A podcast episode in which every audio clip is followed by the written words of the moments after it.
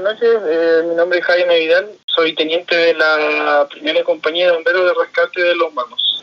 A eso de los 22-28 aproximadamente, fuimos despachados por la central a una clave 10-4, ruta hacia Cañitas, donde concurrió primera compañía de rescate y segunda compañía. A la llegada nos encontramos con un- una colisión de dos vehículos menores, Renault Clio y Ford Fiesta, una colisión de alta energía donde uno de los vehículos posteriormente volcó hacia la zanja.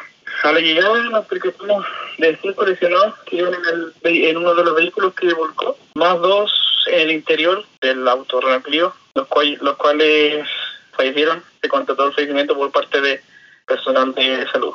Bueno, las cinco personas que atendió bomberos, eh, cuatro de ellas fueron inmovilizadas por personal de, de rescate, más una también que fue trasladada por servicio de salud. En total fueron cinco, cuatro inmovilizados más uno que no, no hubo necesidad de inmovilizar. Hubo derrame de combustible, pero como eh, fue una, una colisión donde hubo personas fallecidas, no aún no trabajamos en ese tema, ya que no podemos mover nada de la, de la escena, por así decirlo, hasta que ya esté listo todo el trabajo de la ciudad.